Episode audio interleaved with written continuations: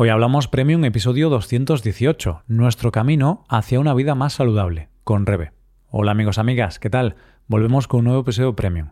Hoy Rebe y yo hablamos sobre cómo hemos ido cambiando nuestros hábitos para tener una vida más saludable. Vamos a escucharlo. Hola Rebe, ¿qué tal? Hola Roy, hola oyentes. Pues muy bien, ¿y tú qué tal? Pues yo muy bien también. Y estoy motivado con este episodio porque sabes que el tema de hoy quizá es una de mis mayores pasiones últimamente. Pues precisamente por eso vamos a hablar de este tema hoy, porque en los últimos años, diría, es como tu nueva pasión, tu nuevo hobby, y dedicas mucho, mucho tiempo a este tema, y además es un tema muy importante porque no se convierte solo en un hobby, sino que hace que toda tu vida cambie. Hmm, así es, porque hoy vamos a hablar de la salud, y este tema se ha convertido un poco como en mi pasión. Y es bueno, ¿no, Rebe? Porque hay muchos hobbies en la vida y claro, imagínate que tu hobby es el vino, que oye, está muy bien, ¿no? O la cerveza. Pero si al final acabas bebiendo mucho vino, mucha cerveza, porque es tu hobby, quizá no es lo mejor para tu salud, ¿no? Entonces, si tienes la suerte que tengo yo de que tu hobby resulta que te hace tener mejor salud, te hace tener una vida más saludable, pues es maravilloso. Pues la verdad es que sí, pero bueno, como en todo, yo creo que en exceso también podría llegar a ser malo si te obsesionas hmm. quizá demasiado con el tema y pues acabas llevándolo demasiado al extremo, podría acabar siendo perjudicial, pero bueno, tú no estás en ese punto, entonces no tenemos que preocuparnos, pero sí que debido a que tú últimamente estás más interesado en esto, investigas sobre el tema, escuchas muchos podcasts, lees libros y tal, pues esto nos ha llevado a cambiar un poquito nuestro estilo de vida. Tengo que decir que en este tema claramente es tú el que tira más del carro, a mí me cuesta mucho más, pero bueno, me voy dejando llevar. Yo soy quien dirige un poco este tema, porque sí que es cierto que, bueno, como a mí me apasiona, pues eh, yo soy el que te habla de muchas cosas que aprendo, sobre las que leo, y soy el que intenta que los dos hagamos más deporte, comamos mejor e implementemos ciertos hábitos relacionados con la salud. Así que hoy vamos a hablar de la salud y vamos a hablar pues de la dieta por un lado, vamos a hablar del ejercicio, quizá también de la salud mental y bueno, de otros temas que consideramos importantes para tener una vida saludable. Y vamos a hablar principalmente de nuestros cambios, de cómo nosotros hemos ido cambiando y las cosas que hemos hecho y oye, también los fracasos, ¿no? O las cosas que nosotros consideramos que todavía tenemos que mejorar. Exactamente, vamos a hacer un episodio más bien centrado en nosotros, nuestra experiencia. No vamos a hacer un episodio diciendo esto es lo que tienes que hacer o esto no, sino lo que nosotros intentamos hacer para mejorar nuestro día a día y muchas veces no consigues llevar estas cosas a cabo, aunque sepas qué es lo que debes hacer, aunque sepas que esto es más sano que esto otro, o que moverte es mejor que no, no siempre consigues hacerlo. Y en nuestro caso, pues muchas veces no conseguimos hacer las cosas. Así es. E incluso en otros casos hay gente que es consciente de que ciertos alimentos son más saludables, ciertas cosas son malas, es consciente de que hacer deporte es bueno para su salud, pero le da igual, es decir, no quiere hacer eso entonces, oye, es respetable. Si tú decides que no quieres hacer deporte, porque, oye, sí, puedes vivir unos cuantos años más, sí, pero no me compensa, no, quiero hacerlo. Entonces yo lo respeto, obviamente, no es el estilo de vida que yo quiero llevar, pero bueno, que hay gente que no le da importancia al tema de comer de forma saludable o de hacer deporte, y es una decisión personal, ¿no? Es como una persona que fuma y sabe que es malo, pero quiere seguir fumando. Por eso vamos a hacer este episodio centrado en lo que nosotros intentamos hacer, nuestros objetivos y nuestra experiencia personal, que no tiene que ser tampoco exactamente la de otras personas. Cada persona una cosa le puede sentar de una forma o hmm. de otra. Sí, entonces podemos empezar hablando de la alimentación, que yo creo que es la mm, cosa a la que se da más importancia cuando hablamos de la salud. Y sí que es cierto que nosotros, en cuanto a la dieta, hemos cambiado un montón si comparamos con hace unos años y ya si nos vamos seis años atrás, cuando nos conocimos, pues la diferencia es enorme. La forma en la que comíamos hace seis años comparada con la forma en la que comemos ahora. Ahora sin duda nos preocupamos mucho más de tener una dieta más saludable, más variada o equilibrada. Intentamos comer muchísimos menos dulces y menos comida basura. Entonces en ese sentido sí que hemos mejorado comemos mucho más pescado, verduras, variedades de carne. Antes, pues esto no lo cumplíamos. Rebe, me acuerdo de nuestras primeras citas. Eh, que mm, no sé, era un jueves o algo así, bueno, una vez a la semana preparábamos una comida juntos y casi siempre eran o dos pizzas con algún tipo de postre dulce, eh, como palmeritas de chocolate, galletas de chocolate o algo así, o dos hamburguesas. Para cada uno, ¿eh? Ojito, dos hamburguesas para cada uno. En esta época la verdad es que comíamos fatal. También hay que decir que, bueno, éramos mucho más jóvenes, nos juntábamos un día para nuestra cita y preparábamos algo de comer rápido, rico, era como un momento de comer algo que nos gustase y ya está. Y ahora que tenemos nuestra vida rutinaria, intentamos que esta rutina sea mucho mejor. Hmm. No nos dejamos llevar tanto por la mala comida. A ver, y hay que decir que antes simplemente no le dábamos importancia a lo que comíamos. No pensábamos, hmm, quizá estoy comiendo demasiadas hamburguesas a la semana o quizá no como suficiente pescado. No, antes simplemente comíamos lo que nos apetecía y ya está. Esto no significa que comer una hamburguesa esté mal. Nosotros ahora seguimos comiendo hamburguesas. Simplemente, bueno, intentamos que no sea algo muy frecuente, intentamos que la propia hamburguesa sea más saludable, porque según los ingredientes que uses, pues tú puedes convertir un plato que aparentemente parece malo, pues quizá no es tan malo si tú eliges buenos ingredientes. A ver, también tengo que decir aquí en nuestra defensa que estamos poniendo de ejemplo el día que tú y yo nos juntábamos pero el resto de la semana en mi casa mi madre tampoco es que mm. cocinase todos los días hamburguesas.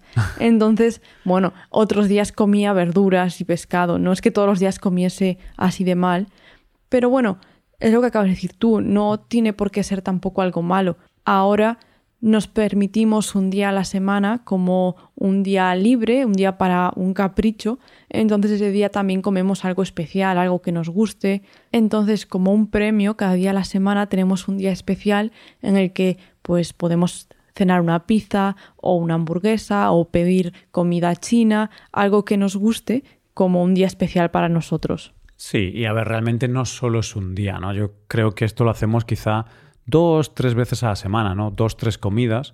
Si en la semana hay 14 comidas principales, pues dos, tres veces lo podemos hacer y no hay ningún problema, porque yo creo que esto es muy importante, ¿no? No ver la comida como algo malo y no pensar en alimentos prohibidos o formas de cocinar prohibidas, sino que nosotros tenemos la idea de lo que es mejor para nosotros, pero aún así somos flexibles. Un día vamos a casa de nuestros padres, eh, nos preparan una comida que consideramos muy insaludable y no pensamos, ah, qué mal estamos comiendo. No, es un día que estamos con nuestra familia, vamos a disfrutar de la comida y no pasa absolutamente nada. Entonces creo que esto también es importante aprenderlo porque yo recuerdo que al principio era más estricto con los alimentos, ¿no? Y Quizá podía sentirme mal si había comido algo que consideraba que era poco saludable, pero luego aprendes que tampoco hay que decir esto no, esto sí, sino que simplemente tienes que intentar seguir tu plan el 80, el 90% de las veces, pero siendo flexible. Claro, nosotros, por ejemplo, ahora hemos reducido prácticamente a cero las comidas fritas que hacemos por la semana, hacemos casi todo al horno, a la plancha, hervimos las cosas. Entonces, si tú durante la semana haces prácticamente todas las comidas así, no pasa nada porque un día te vayas y te comas una pizza. Tampoco pasa nada si tú tienes una vida más o menos saludable el resto del tiempo. Hmm. Entonces, a mí también es lo que me gusta, que ahora no somos 100% estrictos, sino que si un día te apetece comer algo, tampoco pasa nada. Claro, porque sabemos que la mayor parte de los días seguimos nuestras pautas, que son muy sencillas. Simplemente es que cuando vamos a comer un plato intentamos que tenga una parte de verdura, una parte de una proteína saludable, estilo una carne, un pescado, huevos, cosas así, y luego quizá una parte de hidratos que, que no esté mal, como arroz o patatas. Entonces, ese ha sido el gran cambio que hemos hecho, que se dice así de forma muy sencilla, pero nos ha llevado años y años y bueno, no es fácil hacerlo. No es nada fácil y desde aquí animo a la gente a intentarlo y a no desanimarse por no conseguirlo a la primera, porque es muy difícil y a veces te apetece comer algo que no es 100% saludable y tampoco pasa nada y no hay que sentirse mal sobre todo. Sí, y hay que hacerlo poco a poco el cambio, porque no vas a cambiar tu alimentación de la noche a la mañana. Bueno, Roy, y esto sería el primer paso, lo que hemos conseguido cambiar primero, que es la dieta.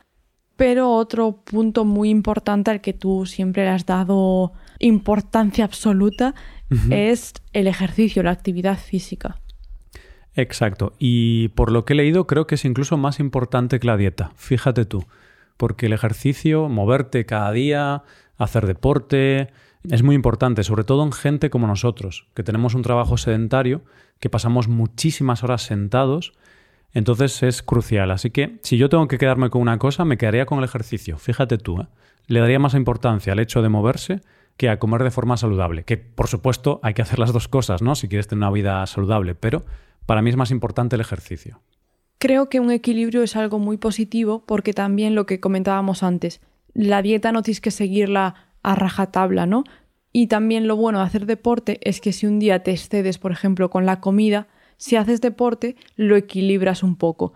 Pero claro, si comes fatal y aún por encima no haces deporte, pues tu cuerpo te va a pasar bastante factura. Hmm, y es verdad que la gente que comienza dietas pero no hace ejercicio, le resulta mucho más difícil bajar de peso o conseguir sus objetivos comparado con la gente que cuando empieza una dieta también empieza poco a poco a hacer ejercicio. Entonces, si quieres hacer un cambio, es mejor eh, utilizar las dos aproximaciones. Entonces, en este punto, eh, poco a poco, estamos haciendo más deporte, ¿no? Eh, es así de fácil, no hay, que, no hay que explicarlo mucho. Sí, básicamente es empezar a moverte un poquito más, dar paseos cada día, por ejemplo, hacer deporte en casa para nosotros ha sido algo que hemos sido capaces de ir aplicando poco a poco. No vamos al gimnasio porque nos resulta más difícil, pero sí que hacemos deporte en casa. También hay que decir que, al igual que con la dieta hemos ido avanzando poco a poco hasta mejorar, aquí nos ha costado. Hemos tenido épocas de hacer deporte, luego hmm. nos hemos venido abajo, luego hemos vuelto a intentarlo. No es muy fácil implementar esta rutina, pero creo que ahora lo estamos consiguiendo. Estoy de acuerdo. Sí que es cierto que aquí fue más como una montaña rusa y probamos diferentes cosas, porque hace, no recuerdo ahora, pero hace un par de años más o menos nos apuntamos al gimnasio, íbamos los dos juntos al gimnasio y lo hicimos durante unos meses. Luego hubo una época que hacíamos deporte en casa, pero también luego hubo épocas, meses, en los que no hacíamos nada. Eh, entonces, bueno, tuvimos estos altibajos, pero finalmente, poco a poco, pues hemos encontrado una rutina de hacer deporte desde casa Ahora seguimos como un programa de entrenamiento específico y ahora sí que hemos encontrado como algo que nos gusta más, algo que nos motiva y es como que ahora sí que parece que hemos dado en la tecla adecuada, ¿no? Porque creo que en el deporte también tienes que encontrar esa cosa que te gusta, esa cosa que te motiva y mm, la rutina de ejercicios que sigues es importante. A mí, de hecho, es una de las cosas que más importantes me parece porque en el pasado creo que cuando lo intentábamos no nos acababa de motivar, de gustar. Mm. Era como un esfuerzo muy grande que teníamos que hacer, lo intentábamos porque sabíamos que era positivo, pero no acababa de gustarnos. Sin embargo, ahora lo que noto es que a ti, por ejemplo, esta rutina que estás haciendo te motiva muchísimo. Tienes incluso ganas de hacerlo cada día. Entonces creo que es algo bastante importante encontrar el deporte o la rutina que va contigo. No a todo el mundo le gusta lo mismo. Por ejemplo, entre tú y yo hay bastantes diferencias. A mí me gusta más un estilo de entrenamientos como más dinámico, por ejemplo, me gusta zumba o ejercicios como con música. Entonces, cada persona tiene también pues unos estilos diferentes en las cosas mm. que le gusta y tienes que encontrar el que va contigo. Y en nuestro caso también este programa que estamos siguiendo nos gusta porque como es un programa mm, bien diseñado por un profesional del tema, vemos los resultados. Hay una ciencia detrás. Yo antes decía, venga, vamos a hacer esto y hacemos esto. Digamos que yo más o menos pensaba, voy a hacer estas cosas y pasaban los meses y no veía resultados, no veía que mi cuerpo mejorase, porque yo, bueno, hacemos deporte de fuerza principalmente, que consiste en hacer flexiones, dominadas, mm, para ponerte un poquito más fuerte, ¿no? y yo antes no veía mejoría. En cambio ahora, siguiendo este programa y siguiéndolo a rajatabla, es decir, yo soy bastante estricto con lo que tengo que hacer, em, sí que veo que estoy mejorando poco a poco, que me estoy poniendo más fuerte, que consigo hacer mejor las cosas. Entonces eso también motiva, ¿no? Si tú cuando haces un deporte poco a poco vas mejorando y ves que está haciendo efecto. Por supuesto, cuando ves que tu cuerpo mejora o que tu condición física va mejorando, que cuando caminas te cansas menos, que hmm. cuando corres aguantas más, todo eso te va motivando y te ayuda a seguir adelante. Cuando no ves que avanzas, eso te desmotiva muchísimo. A mí es lo que me ha pasado en muchísimas ocasiones. Que claro, me paso meses haciendo deporte y digo, pero si no estoy mejorando, si estoy exactamente igual, entonces te vas viniendo abajo. Ahora estoy mucho más animada. También tener a alguien al lado es importante en este caso, me mm. parece, porque si tú, por ejemplo, estás motivado, me arrastras un poco a mí. Mientras que si tú te desmotivas y no tienes a nadie que te ayude, también es más difícil. Otra cosa bastante importante en nuestro caso creo que es el hecho de tener un perro. Parece una tontería, pero el hecho de tener un perro nos motiva o nos obliga casi a salir a pasear con el perro. Y eso ya es un pequeño avance porque caminas un poquito cada día y de la otra forma no lo hacemos. Hmm. Parece una tontería, pero yo lo he estado pensando mucho y el tema del perro me parece súper positivo. Me parece muy positivo para la actividad física de una persona. Porque yo analizo todos los planes que hacemos influenciados por el perro, porque como queremos ir con el perro, queremos que el perro pase, pues muchas veces preferimos hacer planes que impliquen caminar, ir a zonas de naturaleza, luego cada día tenemos que dar un par de paseos con el perro, y pienso que si no tuviéramos al perro, no haríamos nada de eso, y de hecho no lo hacíamos antes.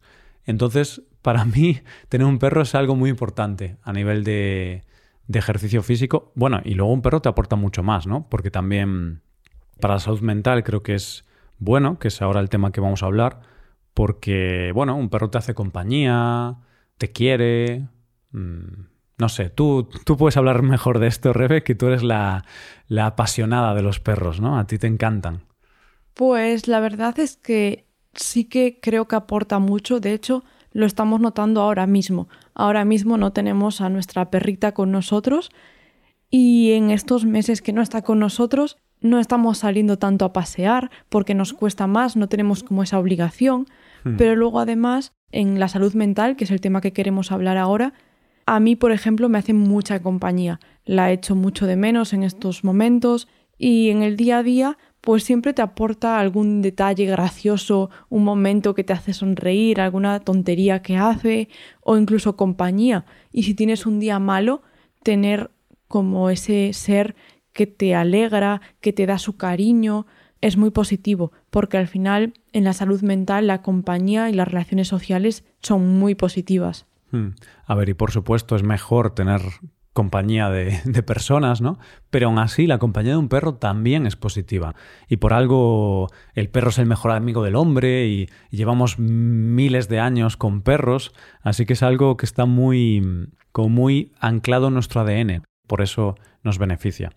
Y bueno, Rebe, hablamos de salud mental. Y hemos mencionado el tema de relaciones sociales, que es muy importante, tener interacciones con otras personas. Y te voy a mencionar un estudio muy interesante que fue un estudio basado en 400.000 personas sobre el efecto que tiene el hecho de que mm, las personas mayores reciban visitas de sus familiares y amigos. Y entonces en este estudio vieron que las personas, estas personas mayores que no recibían visitas de familiares o amigos, que no tenían relaciones sociales, tenían más probabilidades de morir. Y las personas que tenían interacción con su familia, con sus amigos, tenían un 39% menos de probabilidades de morir. Entonces, este es un ejemplo de cómo de importantes son las relaciones sociales para nuestra salud mental y para nuestra salud en general. La verdad es que el dato es bastante impactante. Sabía que son importantes las relaciones sociales porque es algo que yo sí que noto a nivel personal, pero claro, una reducción del 39% es bastante importante.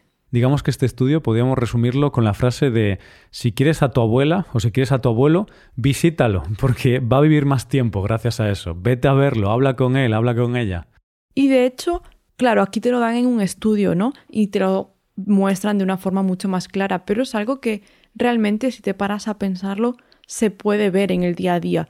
En una residencia, la gente mayor que tiene visitas frecuentemente se les ve más felices, más alegres, más activos mentalmente, hmm. mientras que las personas que se empiezan a quedar solas, que se aíslan, pues van empeorando mucho más.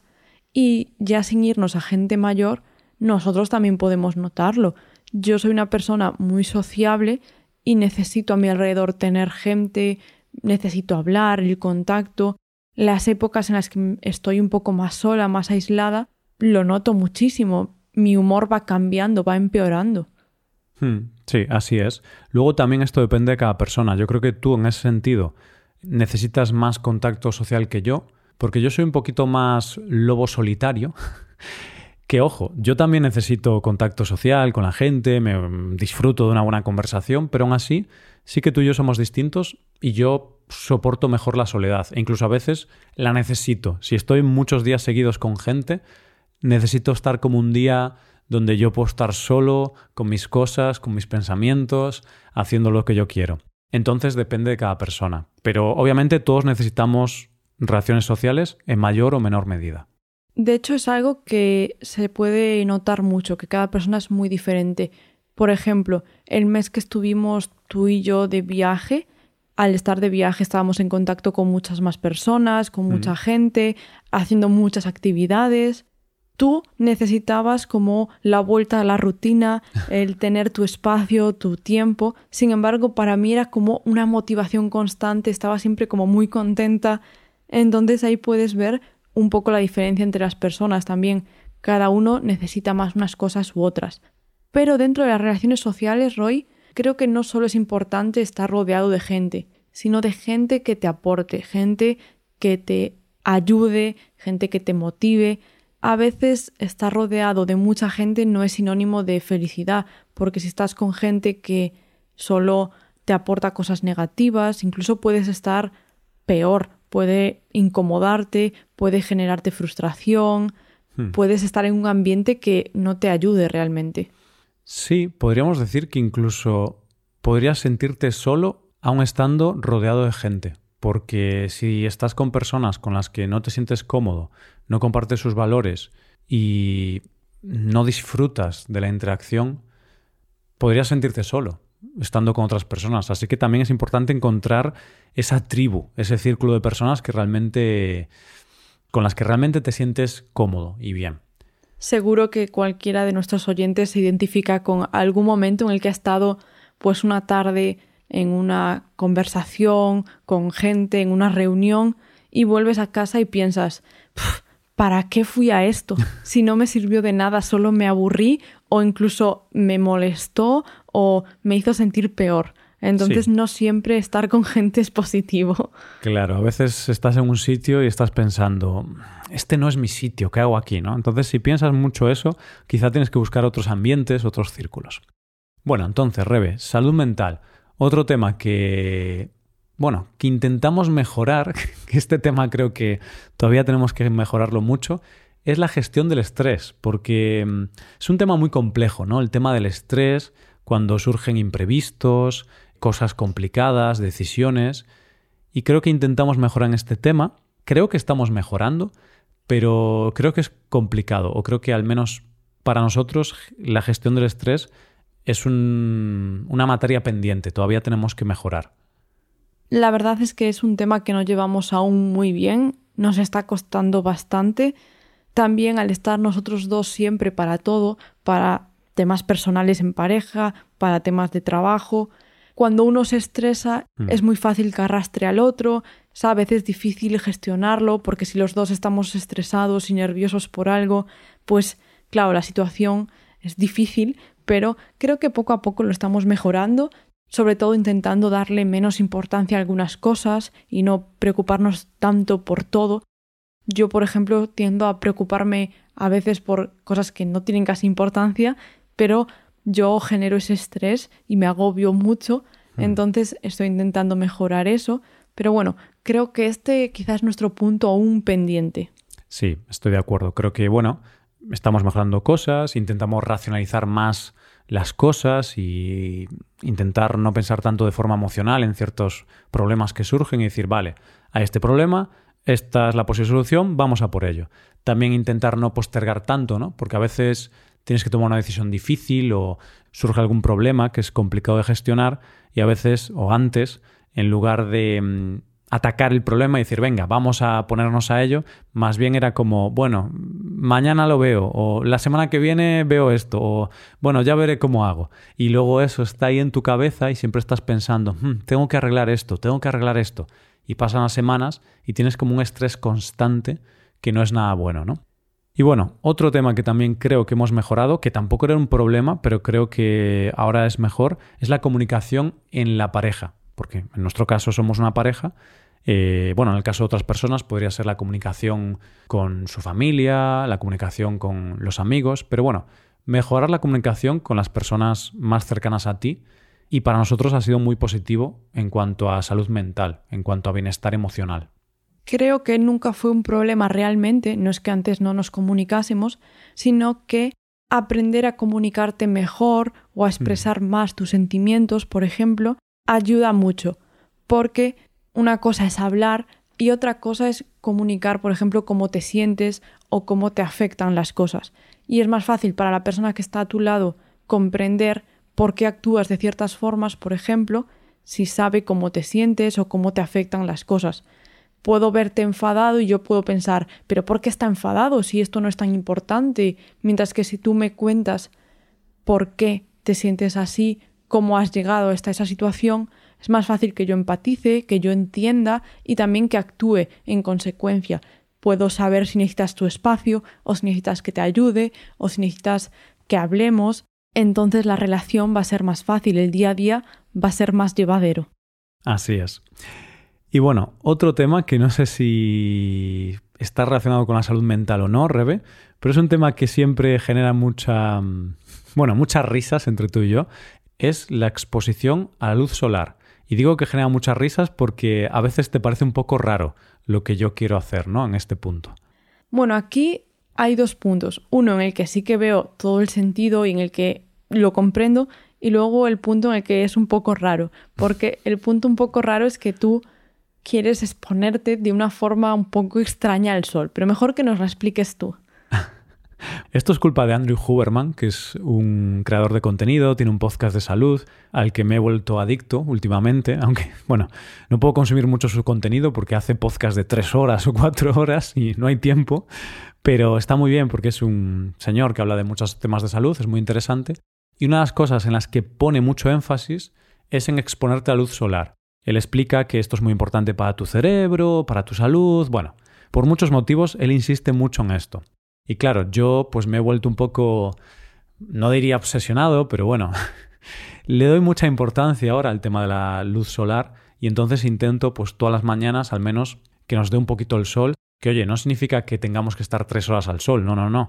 Solo es por la mañana a lo mejor estar tres minutos al sol, que nos dé el sol en la cara, que nos dé el sol en los ojos, y que el cuerpo capte esa información, ¿no? Porque el sol es como que te da información y le dice a tu cuerpo, oye, es por la mañana, o oye, es por la noche cuando no está, o oye, está anocheciendo cuando el sol está cayendo. Entonces, yo a veces pues intento que tomemos el sol de forma quizá un poco aleatoria. Es como, venga, vamos a coger un poco de sol ahora.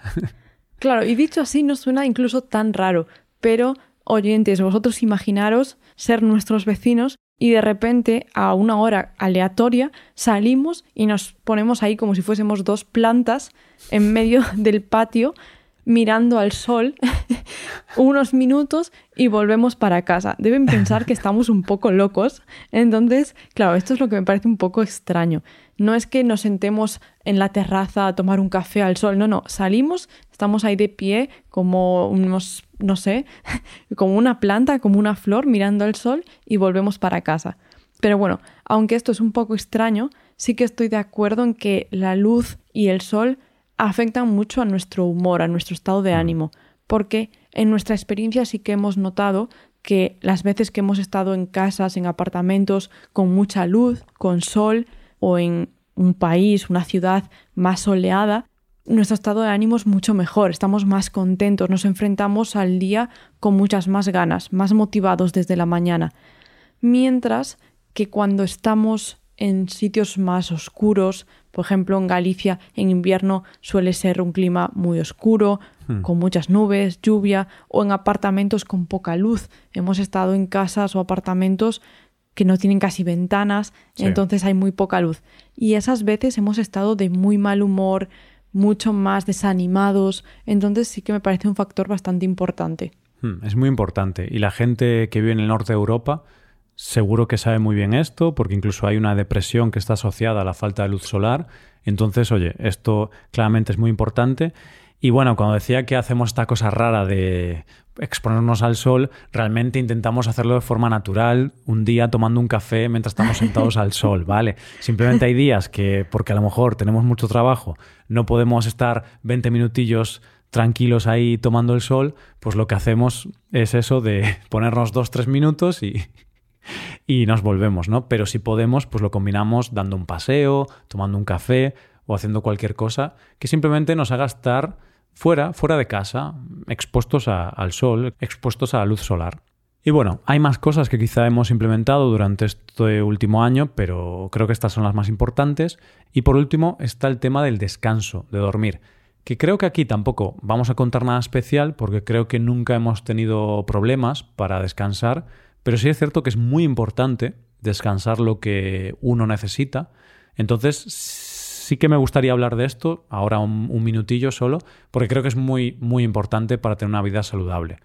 Es un punto bastante importante el hecho de descansar bien. Todo el mundo seguro que es consciente de esto porque los días que no duermes o no descansas, al día siguiente estás hecho polvo y no puedes hacer nada.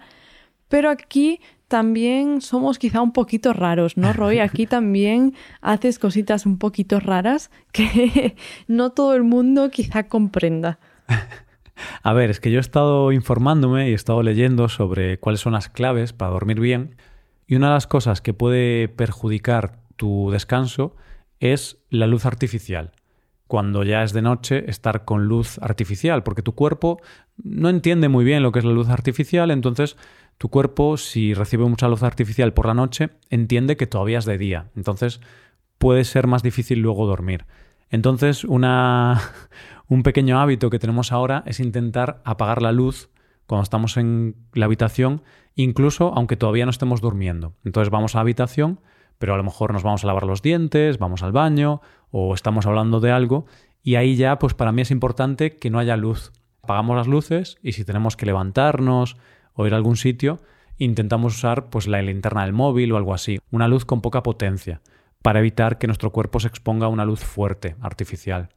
Es decir, que Rebe, la pobre, cada vez que se va a cama tiene que estar como por casa, como si fuese un juego de buscar cosas a ciegas. Tengo que levantarme para ir al baño palpando las paredes, tengo que ir jugando como a buscar en la oscuridad las cosas, pero bueno, está bien. Lo que pasa es que Roy creo que quizá lo que nos cuesta más es lo de irnos siempre a cama a la misma hora, hmm. para levantarnos siempre también a la misma hora. En esto quizá fallo yo un poquito más porque me engancho muy fácilmente a las cosas. Da igual que sea una serie o leer, por ejemplo. Si empiezo a leer, me engancho mucho y siempre quiero leer la siguiente página y ver qué va a suceder y al final puedo acabar yéndome a cama muy tarde.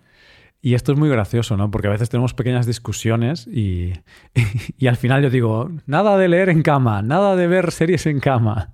Y soy quizá un poco más autoritario en ese sentido y digo, a ver, Rebe, por Dios. Y tú, bueno, no, solo la última página. Y pasan 10 minutos y sigues leyendo y digo, a ver, yo quiero dormir. Entonces luego hay veces que te pones a leer y digo, por favor, no te eches una hora leyendo porque hay que dormir. Y por un lado me enfado, pero por otro lo agradezco porque es cierto que si es un libro que me gusta, me puede enganchar y no es la primera vez que son las 4 de la mañana y sigo leyendo. Entonces necesito que a veces ahí alguien me controle. Sí, quizá en este sentido tú eres más de libre albedrío, hacer un poco lo que surge, y yo quizás soy más de intentar ser como estricto y quizá pues somos distintos en este sentido, ¿no? Y yo a lo mejor soy más estricto y tú más dejada o libre y por eso a veces podemos tener alguna pequeña disputa o así, pero bueno. Pero son disputas que sé que en el fondo me vienen bien, porque si al día siguiente tengo que levantarme a trabajar, haberme acostado muy tarde no es positivo. Al día mm. siguiente Mm, agradezco que alguien me haya controlado. ya, y a ver, yo a veces soy consciente de que quizás estoy un poco obsesionado con estos temas de la salud, de estos hábitos que quiero hacer, y a veces pues me olvido de decir, oye, no pasa nada si un día vamos un poquito más tarde para cama y nos levantamos un poquito más tarde o lo que sea, pero bueno, a veces pues me obsesiono un poquito, entonces buscamos el punto intermedio. Siempre es importante buscar un equilibrio y como decía al principio de todo el podcast, no obsesionarse con las cosas, porque entonces hmm. pasa de ser algo positivo a convertirse en un problema. Igual que con la comida no pasa nada porque un día comas algo malo o con hacer deporte no pasa nada si un día fallas, pues igual con todo. Hay que disfrutar y hacer las cosas con medida. Así es. Bueno, pues no podría decirlo mejor, Rebe. Creo que podemos ir acabando aquí. Hoy hemos hablado de diferentes hábitos o diferentes cosas que hemos cambiado que afectan a nuestra salud, para bien, esperemos. Y nada, nos vemos la semana que viene. Cuídate mucho. Nos vemos la semana que viene, Roy. Un saludo para todos los oyentes. Chao, chao.